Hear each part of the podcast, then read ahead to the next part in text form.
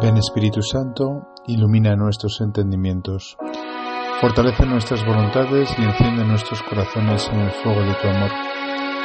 Inmaculada Madre de Dios, ruega por nosotros.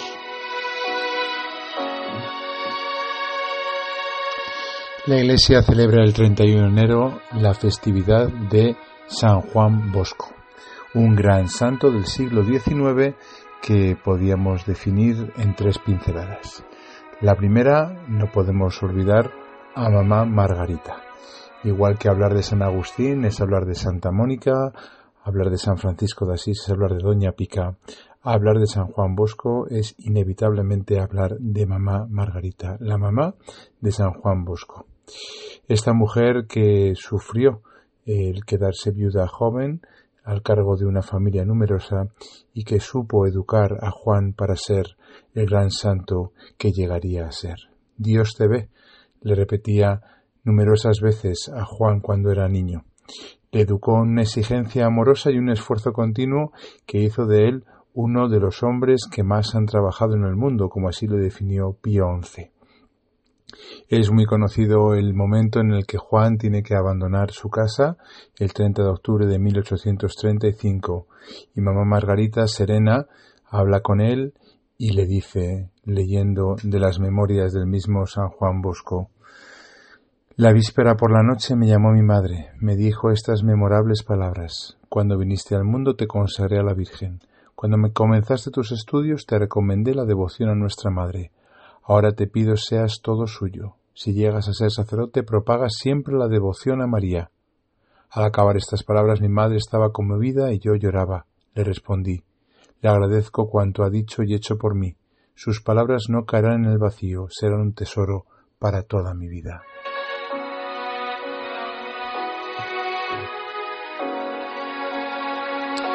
Con una madre así no es de extrañar que San Juan Bosco se convirtiese en uno de los más eficientes educadores del mundo moderno.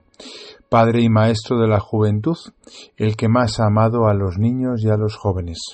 Supo desde el principio que los compañeros suyos no eran malos, sino que se hacían malos porque nadie cuidaba de ellos. Precisamente esta es la vocación que él sintió en su corazón, amar a los jóvenes. Es conocida también aquella anécdota que la Virgen a los nueve años le inspiró.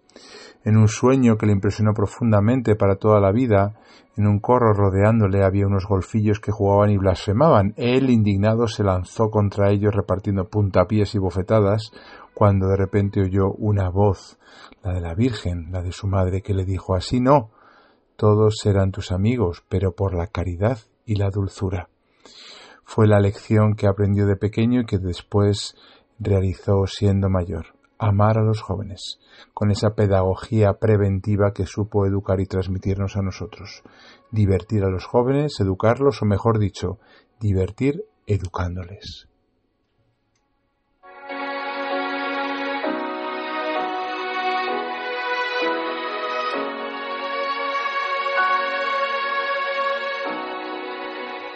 Está claro que los dotes que tenía San Juan Bosco para ser un educador le convirtió en el gran hombre, el gran santo y el gran pedagogo que fue.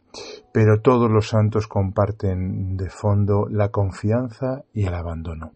No fue menos la confianza y el abandono de este gran santo que tuvo que sufrir muchas dificultades a lo largo de toda su vida, hasta el punto de que hasta tenía un perro, el famoso gris, que le defendía de no pocos ataques del enemigo el hombre que creyó en el amor de Dios para con él. Así le ha definido el padre Morales, el sacerdote inspirador de estos podcasts.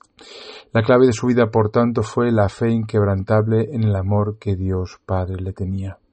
Eso le llevó a un abandono en medio de sinsabores, en medio de persecuciones, de dolores, de sufrimientos y también de alegrías y de gozos.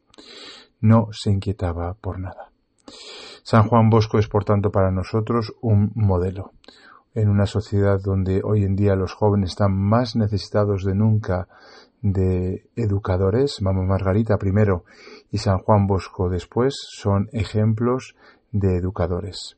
El Padre Morales, como educador nato, nos dejó esos cuatro pilares que nos ayudan a mm, educar hoy en día a los jóvenes también. La exigencia amorosa y el esfuerzo continuo lo compartimos con Él.